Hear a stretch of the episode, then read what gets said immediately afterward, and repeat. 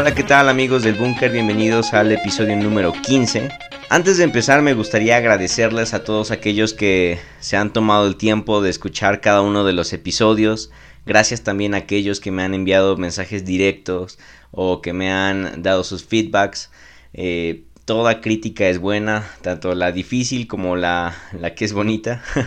Pero muchas gracias a todos ustedes. Incluso me he dado cuenta de algo curioso, o bueno, he visto que ha pasado que algunas personas me agregan hasta apenas diciéndome que no sabían quién era el, la persona que hablaba en el búnker. Entonces, bueno, aprovecho para en este episodio invitarlos a eh, seguirme o buscarme en redes sociales. Pueden encontrarme como Rick Santiago. La última O en lugar de O es un cero porque Rick Santiago normal ya estaba ocupado. Pero bueno, ojalá me puedan agregar y podamos conocernos un poco más. Envíenme un mensaje directo si tienen alguna observación o algo que les gustaría compartirme o cómo mejorar el podcast. Estoy completamente abierto. Muchas gracias y bueno, este episodio tiene por nombre Siempre Tristes y es interesante porque actualmente vivimos en una cultura o en una sociedad, principalmente la, la cultura occidental, que está extremadamente afanada por buscar la felicidad.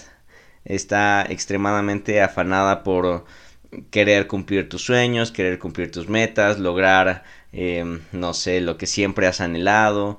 Siempre buscas la felicidad en todo. Buscas, no sé, un, un noviazgo en el cual tú eres feliz, buscas tener una familia en la que tú estés bien o, quieres estar con tu familia si estás bien, si no prefieres ir con tus amigos, que es donde estás más feliz, en que al final de cuentas todo se resume a que tú tratas de buscar tu felicidad y de hecho encontramos películas como En busca de la felicidad o, esas filosofías de el sueño americano que todo gira en torno a que tú puedas lograr tus sueños, a que tú puedas lograr tu felicidad. Y en medio de una cultura así, un mensaje como este que hoy quiero compartirte, diciéndote que también es necesario estar tristes, eh, puede sonar un poco ruidoso. Y la verdad es que a nadie de, de, hoy en día yo creo que le gusta el sufrimiento. No es algo que, que tú deseas. No conozco, creo yo, hasta ahora a una sola persona que me diga que le gusta sentirse triste, que le gusta sentir ese nudo en la garganta de frustración o ese vacío en el estómago por alguna ruptura amorosa. Yo creo que a nadie le gusta este tipo de emociones. A nadie le gusta sentirse afligido, a nadie le gusta sentirse cansado, a nadie le gusta sentirse apagado o apachurrado. La mayoría de nosotros huimos de este tipo de emociones. La mayoría de nosotros nos queremos escapar y queremos sufrir lo menos posible. No nos gusta el sufrimiento. Y de hecho muy seguido nos pasa que podemos reír sin razón aparente, pero pocos estamos conscientes de que siempre hay una razón para llorar. Déjame que te lo repita otra vez. Muy seguido podemos darnos cuenta de que reímos sin una razón aparente, pero pocos estamos conscientes que siempre hay una razón para llorar. Y de esas razones de la cual hoy yo quiero hablar en este podcast. Ahora, hasta aquí no quiero que me malinterpretes. No estoy diciendo que la alegría o que la felicidad o que el gozo o la risa sean malas. Todo lo contrario, no quiero que me malinterpretes o que piensas que eso es lo que yo estoy tratando de decirte. Más bien quiero platicar contigo porque yo creo que una de las prácticas que más ha abandonado gran parte del cristianismo de hoy en día es la práctica de la contrición. Muy seguido tú vas a escuchar predicaciones de, de, que el cristiano siempre debe vivir en victoria, victoria, victoria. Seguido vas a escuchar predicaciones de que, de que tienes que buscar tu felicidad o tienes que buscar el gozo, tienes que buscar la alegría o que, no sé, este tipo de cosas en las que tú tienes que, que, estar pleno, tienes que estar lleno, tú tienes que estar feliz. Y por consecuencia de estas predicaciones, menospreciamos o llegamos a hasta a ver como algo malo o como algo incorrecto el llorar, el sufrimiento, la soledad y las catalogamos a todas estas las metemos en una categoría de que son emociones incorrectas o que son emociones que están mal o que no son de Dios. Es más, yo te pregunto, ¿cuántas veces tú has escuchado una predicación o, un podcast que te invite a mantener un espíritu de tristeza? Estoy seguro que pocos o ninguno, porque a nadie le gusta estar triste, a nadie le gusta llorar. Y otra vez, déjame aclararte que no quiero, no quiero que pienses que te estoy invitando a que te hundas en depresión o, o a que regreses a ser un emo. no quiero que tú desees el suicidio al término de este podcast antes mejor quédate conmigo todo el episodio para que puedas escuchar la conclusión que hoy yo quiero ofrecerte. A lo que yo me quiero referir es como dijo el doctor Martin Lloyd Jones, que el cristiano debe de estar lleno de gozo, pero también siempre con el corazón entristecido. Hay una tristeza que va más allá de la tristeza natural. Hay una tristeza que es natural, como por ejemplo, no sé, la pérdida de un familiar, la pérdida de un ser querido, eh, la traición o una ruptura amorosa. Este tipo de, de situaciones claramente van a causar en ti una tristeza o una depresión que hasta cierto punto es normal y es natural, pero yo no me refiero a esta tristeza.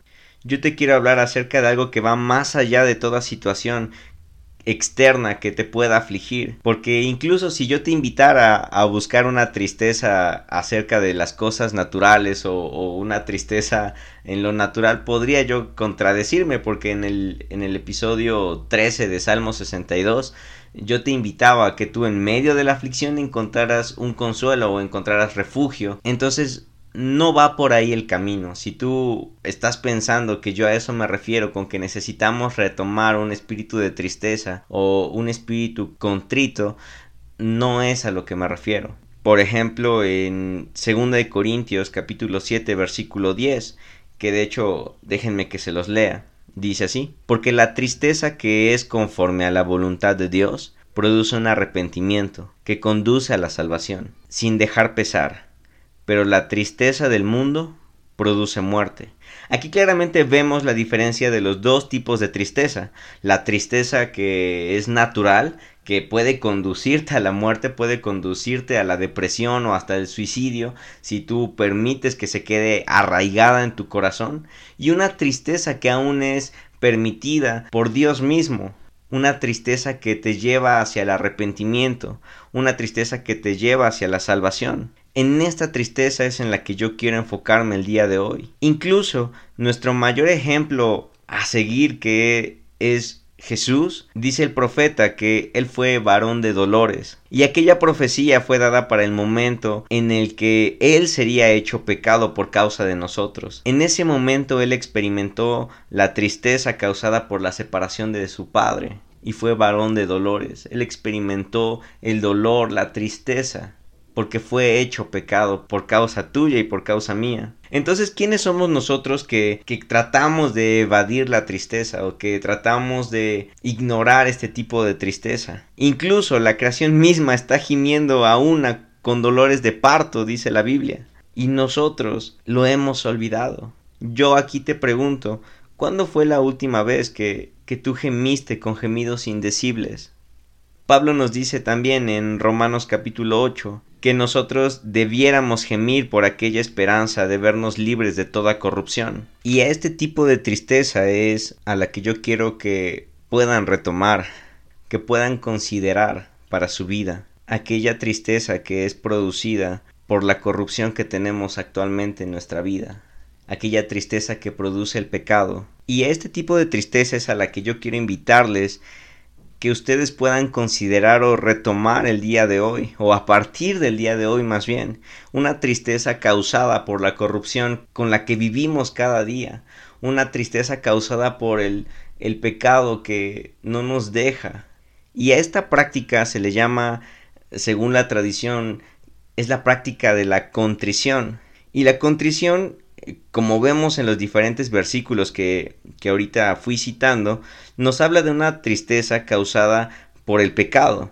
Según Thomas Kempis, el espíritu contrito es lo que precede al arrepentimiento. Si tú quieres realmente llevar una vida de arrepentimiento, si tú quieres ver realmente un cambio en tu vida, si tú aún batallas o tienes pecados que no has podido dejar, tienes hábitos ocultos que no has podido vencer, yo te invito a que tú consideres la contrición. Yo te invito a que tú consideres mantener un espíritu contrito para que pueda, pueda ser llevado al arrepentimiento.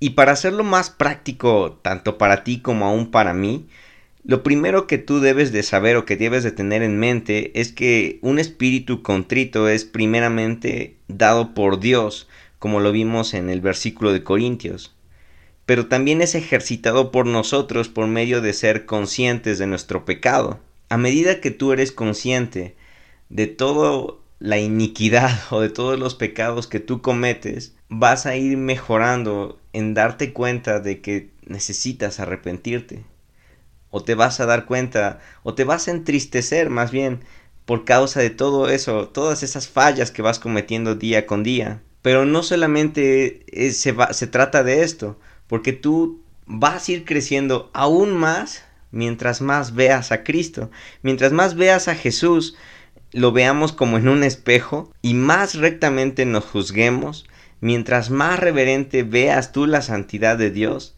estoy seguro que más vas a ser entristecido por tus pecados. Porque si tú tienes la facilidad o la dureza de corazón más bien de pecar sin sentir ningún remordimiento, déjame decirte que tienes graves problemas. Tienes un problema más grande. Tu corazón está frío. Tu corazón está duro y necesitas pedirle a Dios un nuevo corazón. A esto es justamente a lo que quiero invitarte el día de hoy a que puedas retomar conmigo la práctica de la contrición. Volvamos a dolernos por cada vez que pecamos en el día.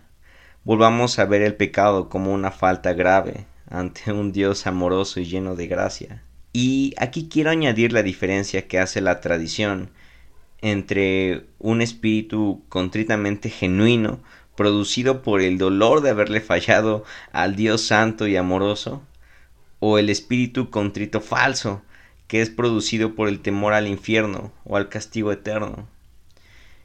Y muchos los podemos confundir muy fácilmente o caer en ellos. El hecho de buscar siempre arrepentirte para huir de la condenación de, de los últimos tiempos, para huir del infierno, para huir de las torturas de las que tanto hemos escuchado.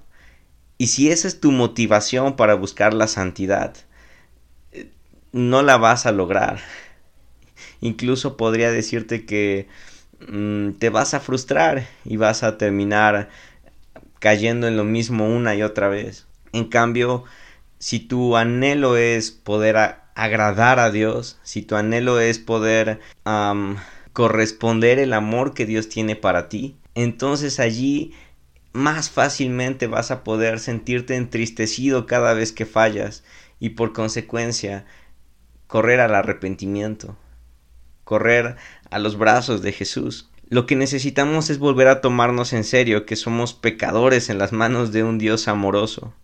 Necesitamos ser conscientes de que es por causa de nuestro pecado que no podemos ver las cosas celestiales que podríamos o que deberíamos estar viendo. Aquellas cosas que son sublimes, que son hermosas, aquellas visiones o, o aún esa conexión más cercana con Dios, aún de escuchar su voz audible. Lo que principalmente nos detiene es la corrupción que tenemos en nuestra carne, es la iniquidad, es el pecado. Necesitamos volver a tomarnos en serio que, que esto nos está impidiendo encontrar el sumo bien, que es Dios mismo. Y darnos cuenta de esto tiene que dolernos y tiene que dolernos en serio y mucho Tienes que sentir esa, aflicción dentro de ti cada vez que tú fallas. Necesitas hacerte consciente de que no hay escala de pecados. Tanto como si dijiste una mentirita blanca o, o viste porno, estás en la misma fila que un asesino y que un adúltero. Y si tú logras verte tan débil y flaco en santidad, estoy seguro que va a ser fácil que tú puedas ser contristado que tú puedas sentirte entristecido. Si lo llegamos a, o más bien si logramos tomarnos tan en serio como es, vas a poder unirte al apóstol en su oración diciendo, ¿quién librará de este cuerpo de muerte? ¿quién nos librará? Vas a poder gemir junto con toda la naturaleza, deseando la salvación de nuestra corrupción. Si logras tomar en serio esto, sabrás que somos dignos de toda aflicción, pero nada merecedores de ninguna gracia, ni siquiera del consuelo mismo. Pero para esto necesitamos tomarnos en serio el pecado, y no para sentirnos condenados, porque, vaya, gracias a Dios tenemos un Salvador. Gracias a Dios que tenemos perdón de pecados, que tenemos libre acceso al Padre y que ahora podemos arrepentirnos y Él nos recibirá con brazos abiertos. Pero necesitamos entender que necesitamos ser contristados para así poder ser consolados. Es en medio de la muerte que anhelamos más la vida. El gozo brilla más en medio de la aflicción. Eso es lo que necesitamos. Necesitamos volver a esa humildad del corazón. Necesitamos volver a la reverencia y gratitud del Dios lleno de gracia y amor, que cada día tiene más misericordia, que cada día tiene una misericordia nueva para ti, que cada día te espera con brazos abiertos y que Él prometió enjuagar tus lágrimas. Escrito está que al corazón contrito y humillado Él no despreciará, y cercano está al quebrantado de corazón. O como en aquel paradójico sermón dice, Bienaventurados los que lloran, porque ellos serán consolados. Y para terminar quiero leerles otra cita del doctor Martin Lloyd Jones que dice, si somos cristianos, lo conocemos. Conocemos este gozo de los pecados perdonados y del estar conscientes de ello, el gozo de la reconciliación, el gozo de saber que Dios nos acepta de nuevo cuando nos hemos apartado de Él una y otra vez, el gozo y contemplación de la gloria que nos espera, el gozo que procede de la expectación del estado eterno. Hoy yo quiero invitarte a que tú puedas considerar el volver a postrarte delante de Dios y pedirle que te dé un corazón contrito y humillado, que tú puedas volver a pedirle esa sensibilidad al pecado, que cada vez que falles, que cada vez que te equivoques, que cada vez que mientas, que cada vez que robes, que cada vez que fumes o tomes o hagas cualquier cosa que tu conciencia te diga que es pecado, puedas sentirte mal, puedas sentirte entristecido. Qué hermoso es cuando cuando te das cuenta de que le fallaste a Dios y dentro de ti te dueles, pero al mismo tiempo sabes que hay perdón de pecados, que hay gracia sobre gracia esperando para abrazarte. Pero no hay que permitir que nuestro corazón se endurezca. No hay que permitir que el pecado abunde en nosotros. No hay que permitir que nos acostumbremos tanto a vivir en iniquidad o en pecado o en corrupción que se nos olvide que todo esto nos está separando de nuestro Creador si no hay arrepentimiento. Porque tampoco quiero que me malinterpretes y, pienses que ya no vas a pecar o que ya nunca te vas a equivocar. Porque al final de cuentas el cristiano nunca deja de pecar, pero un verdadero cristiano lleva una vida constrita, una vida de humildad y de arrepentimiento. Y eso es a lo que yo quiero invitarte el día de hoy. Bienaventurados los que lloran, porque ellos serán consolados. Eso es todo y pues Dios con ustedes.